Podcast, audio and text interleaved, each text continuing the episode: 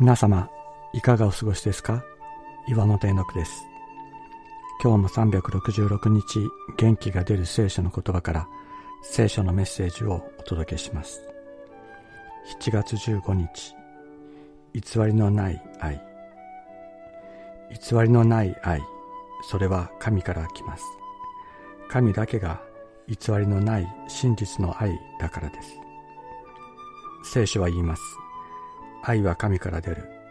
愛のある者は皆神から生まれ、神を知っている。愛には偽りがあってはなりません。愛のない私、愛すると言っても、自己愛の延長でしか愛することができないこんな私を、そのまま受け入れ、許し、清め、包み込んでくださる神様がいました。真実の愛は自分を捨てて友を生かす愛です。自分を顧みない愛です。そのような愛は私の中にはないし、私の中からは絶対に出てこないものです。ただこのお方、私の主、私の王であるイエス・キリストだけが持っておられた愛。このお方の愛が私の中に流れ込んできたとき、私は愛を知りました。この愛が私の中に注がれるとき、私ではなく、このお方の愛が私の隣人を生かすようになるに違いない。